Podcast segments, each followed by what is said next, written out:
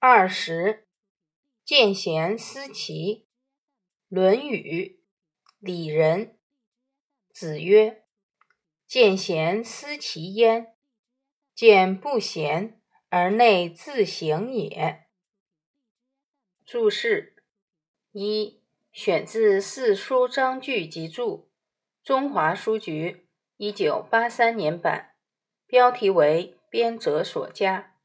贤。德才兼备的人，齐看齐。二内内心文艺。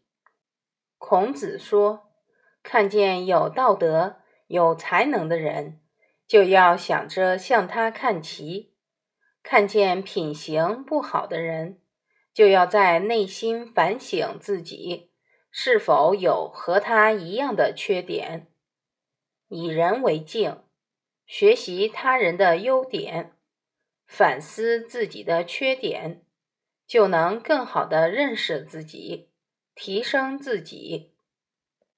你知道吗？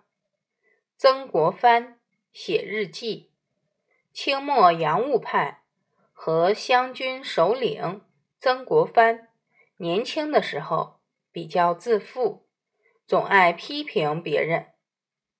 三十岁时，他意识到自己的不足，决心向孔子、孟子学习，做他们那样的圣贤。于是，他开始写日记。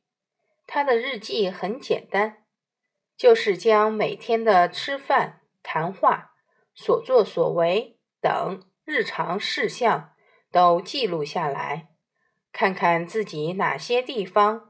不符合圣贤的要求，然后进行深刻反省并改正。